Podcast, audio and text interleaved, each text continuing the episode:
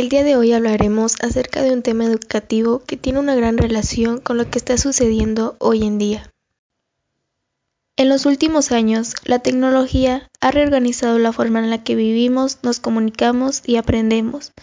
Por ello, surge la necesidad de una teoría de aprendizaje para la era digital, donde se explique el aprendizaje complejo en un mundo social digital en rápida evolución.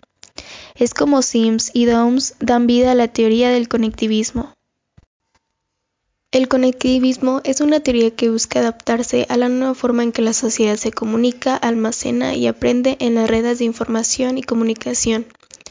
Sirve para interpretar y comprender los procesos asociados del aprendizaje y la adquisición del conocimiento en el mundo actual, especialmente en lo referido a la evolución tecnológica de las redes sociales y ambientes multiformales de aprendizaje, medición y recreación de situaciones de aprendizaje ligados a las tecnologías e-learning.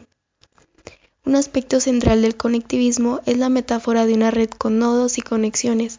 En esta metáfora, un nodo es cualquier cosa que puede ser conectada a otro nodo.